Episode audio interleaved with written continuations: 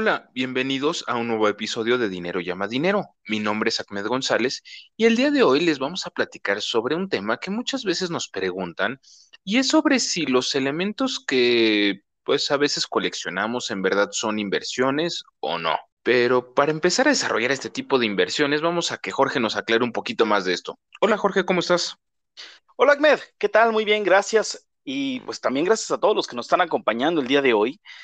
Y vamos, creemos que seguramente muchos de nosotros hemos pasado en alguna etapa de nuestra vida por la idea de coleccionar algo. Digo, por el simple hecho que nos gusta, o también puede ser por sencillamente la idea de tener una colección de algo.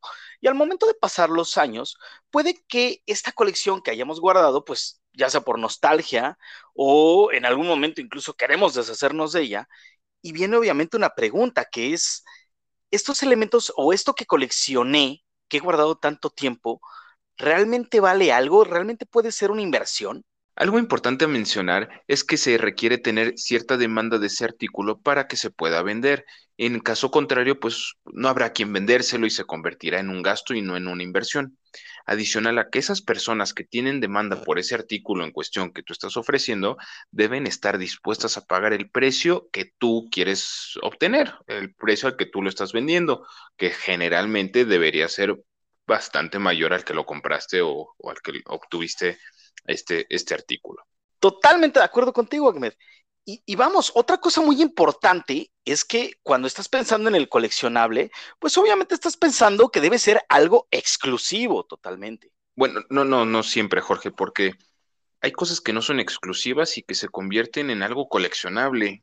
más adelante vamos a platicar sobre algunos casos, pero por ejemplo, un Super Nintendo de las primeras ediciones a lo mejor no, no fue algo exclusivo, se produjo en masa y es algo que ha aumentado su valor considerablemente.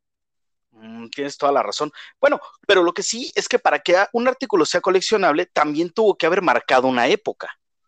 No necesariamente tampoco. Hay cosas como, no sé, mm, ¿qué puede ser? Alguna, no sé, algún panfleto, algún póster, por ejemplo, de alguna campaña política, por ejemplo, en Estados Unidos, o o algo de un viaje al espacio, o no sé, algo que no necesariamente marcó una época, o algo de, no sé, cualquier cosa, algo muy trivial, como hasta una lonchera metálica que tenga 70, 80 años, una lámpara de, gasolina, puede valer mucho, mucho dinero, aunque no necesariamente haya marcado una época o que haya sido un artículo realmente revolucionario. Pues con todo esto que nos acaba de, de corregir Ahmed, podemos llegar a una primera conclusión. Algo interesante es que los artículos que pueden ser considerados una inversión los podemos encontrar en todos lados. Sin embargo, también se requiere de mucho conocimiento para saber cuáles y cómo se coleccionan.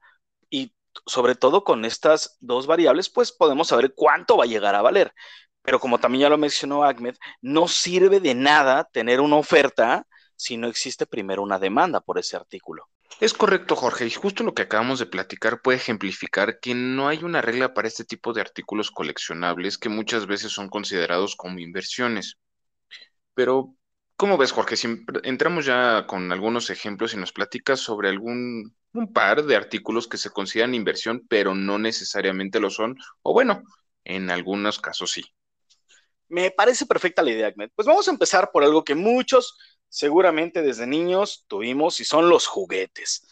Los juguetes, pues bueno, podremos encontrar algún ejemplo como los de Star Wars, los cuales sí pueden ser objetos coleccionables, inclusive eh, aquellos eh, objetos, bueno, perdón, aquellos juguetes que vienen de 1978, 1982, son los que justamente tienen mucho valor, sobre todo hay inclusive uno de un personaje que se llama Boba Fett, es un personaje secundario de Star Wars, el cual tenía un lanzacohetes en la espalda, pero como hubo un niño que se asfixió, decidieron no lanzarlo así, le cambiaron cositas y se lo quedaron los mismos eh, fabricantes. Y hay como 80 o 90 de esos juguetitos y que actualmente si consigues uno lo puedes conseguir como en medio millón de dólares. O estamos hablando de algo muy escaso, pero obviamente que tiene un valor muy interesante.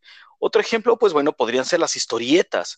Eh, digo, sabemos que existen miles de cómics y cada semana, cada mes salen miles de cómics de muchos personajes, pero si tú eh, algún día encuentras uno que se llama Action Comics número uno, es donde aparece Superman por primera vez.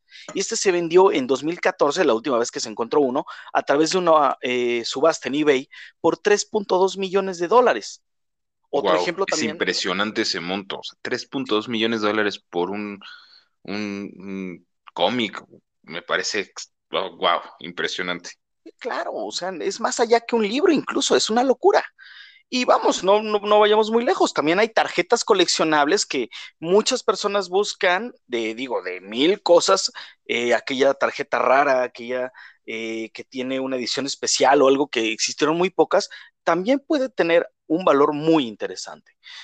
Ahora vamos a brincarnos a otra parte que podría ser las joyas también, cuando dices, no, bueno, es que yo tengo la joya que era de mi tatarabuela y que se la dio a mi abuela y bla, bla, bla, y que viene de Turquía y no sé qué. Bueno, pues lamentamos decirte que sí, sí podría llegar a tener valor ese tipo de objetos, pero hoy en día realmente lo que vale en una joya es el precio del metal, si es oro, si es platino, si es plata, depende el, metal que tenga el estado en el que se encuentra evidentemente el metal de la joya y también pues las piedras preciosas que están dentro de la joya, o sea, los diamantes, rubíes, zafiros, yo qué sé, no tanto por el valor sentimental o el valor que le estés poniendo histórico a esta joya.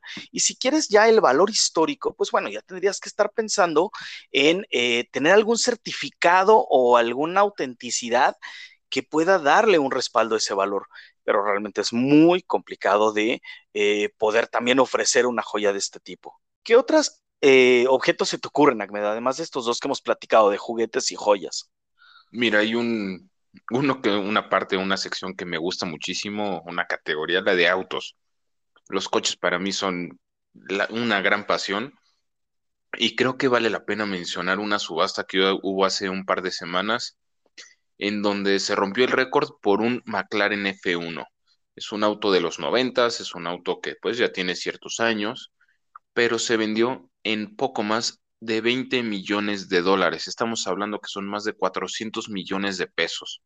Obviamente, pues para el, dueño en ese momento, pues fue una gran inversión el haber comprado ese vehículo que claramente fue en un precio considerablemente menor a estos 20 millones de dólares. Pero pues hay autos que no necesariamente son una inversión, sino representan un gasto. Por ejemplo, hay autos que son muy buscados, como puede ser un Golf GTI MK1, el primer GTI que hubo de, Golf. Son muy buscados por los coleccionistas, sin embargo, pues no van a aumentar su valor en la misma proporción que un McLaren F1, que bueno, es un auto que efectivamente, como mencionabas hace ratito, Jorge, marcó época y es una edición muy limitada, hay muy poquitos y fue el primer auto en sobrepasar los 400 kilómetros por hora, bueno, un auto comercial, entonces, pues en este caso sí era algo como muy exótico y es eh, exótico entre lo exótico.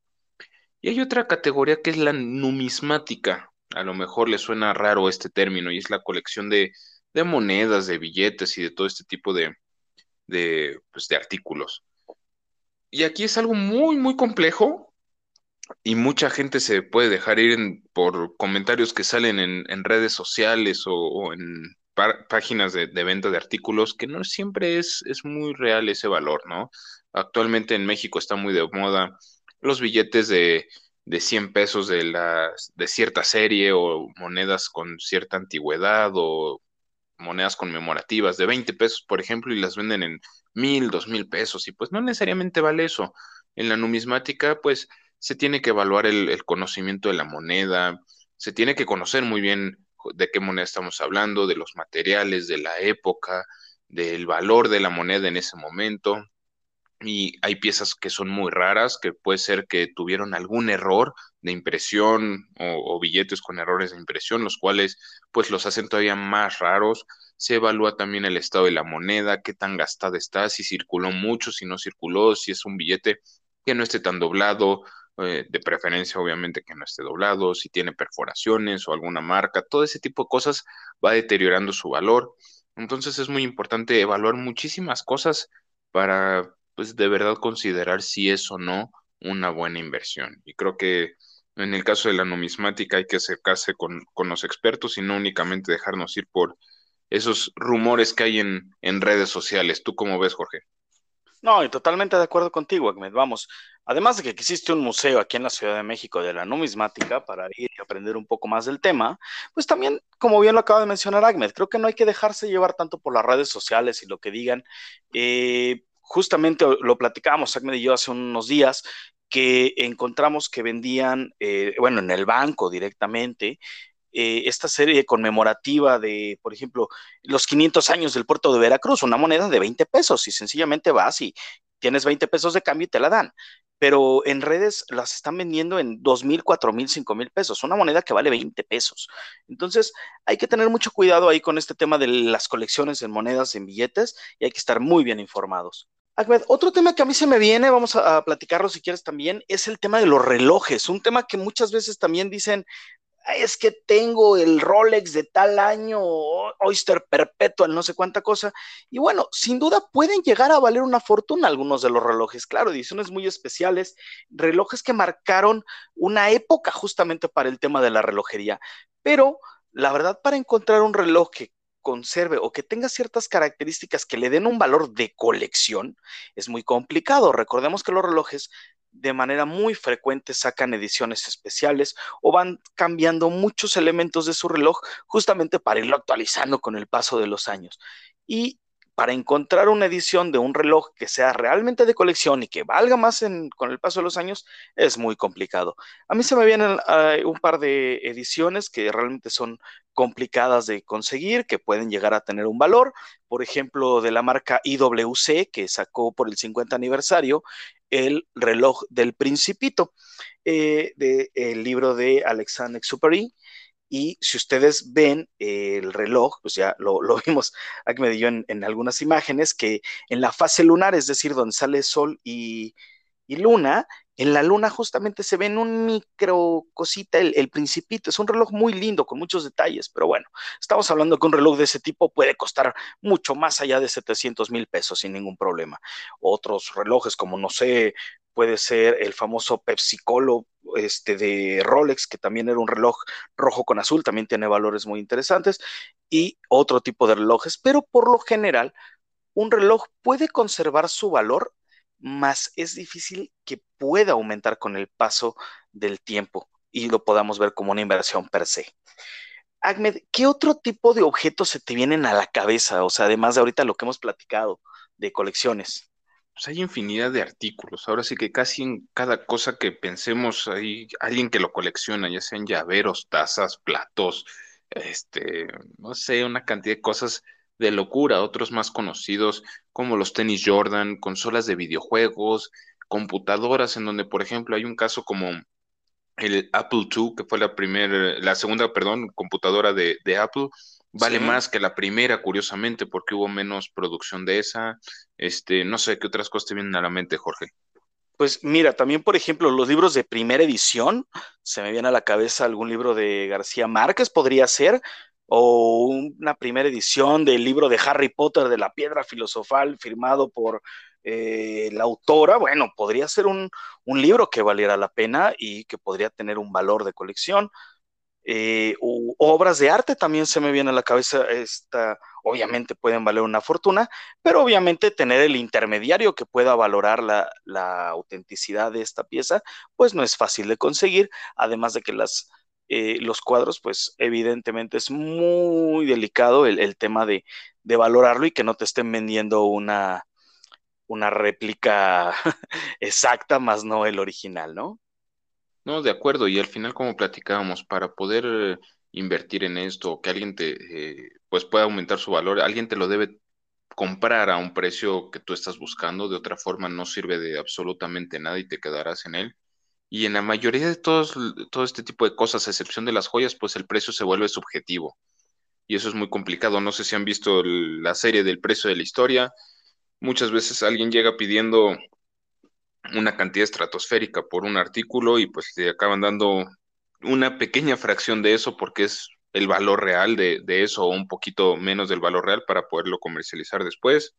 O a veces pasan los casos contrarios, ¿no? Que alguien llega vendiendo algo en 10 dólares y resulta que vale miles porque es, no sé, una obra de arte o una cosa súper exótica, pero pues es muy, muy importante estar consciente de que todo esto es con valores subjetivos. En las joyas digo que no tanto porque pues ahí está el precio de, de los metales de por medio, de las piedras. Y hay algunos artículos de estos que, que, mencionamos que requieren cierto mantenimiento de forma recurrente, como pueden ser los autos, libros, etcétera, el cual va a causar un gasto adicional y esto debe ser considerado si es que deseas invertir en algún artículo de estos. El mantenimiento puede ser pues, muy caro en el caso de un auto, de un reloj, ropa, tenis, y pues parte de ese mantenimiento puede ser el mantener el artículo a cierta temperatura, ciertas condiciones de luz y humedad, lo cual requieren pues aparatos o, condiciones de una habitación específica. Eso va a aumentar tus gastos y pues debes considerarlo al momento de, de, de que estés pensando en una inversión de este tipo. Totalmente de acuerdo. Y ahorita que lo mencionabas justamente este programa del precio de la historia, cuando muchas veces ya se estaba terminando la negociación, cuando se llegaba a un cierto precio, eh, había un momento donde le decían, ¿sabes qué? Es que no te lo puedo comprar porque realmente no tengo a quién vendérselo, no tengo qué hacer con el artículo. Entonces hay que ser conscientes de que no siempre también va a haber quien nos compre el artículo porque justamente no va a estar dispuesto a pagar lo que estamos eh, pidiendo, ¿no? O también el comprar este artículo como inversión, pues también hay que pensar que va a representar un riesgo, además de que eh, hay quien se puede dedicar a estafar a, la gente vendiendo réplicas o vendiendo este artículos, pues literal, imitaciones que ni siquiera al caso con lo que estamos buscando y obviamente esto va a incrementar más el riesgo de adquirir una pieza de este tipo. Entonces, lo que sí es que no te estamos diciendo que no adquieras ningún artículo de este tipo coleccionable con la finalidad de invertir. Claro, o sea, igual hay algo que te haya gustado toda la vida y que tengas ganas de comprártelo ahorita. Sí, tiene un valor mucho mayor que cuando eras niño. Bueno, puedes comprarlo adelante. O sea, solo te invitamos a que estés consciente del riesgo que representa que no cualquier artículo podrá aumentar su valor aunque valga mucho la pena tenerlo.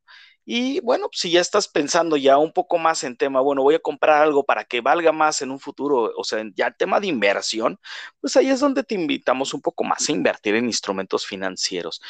Este mismo monto que pensabas gastar en el artículo, pues te va a poder generar un rendimiento, puede que mucho mayor con el paso del tiempo y evidentemente tener un menor riesgo.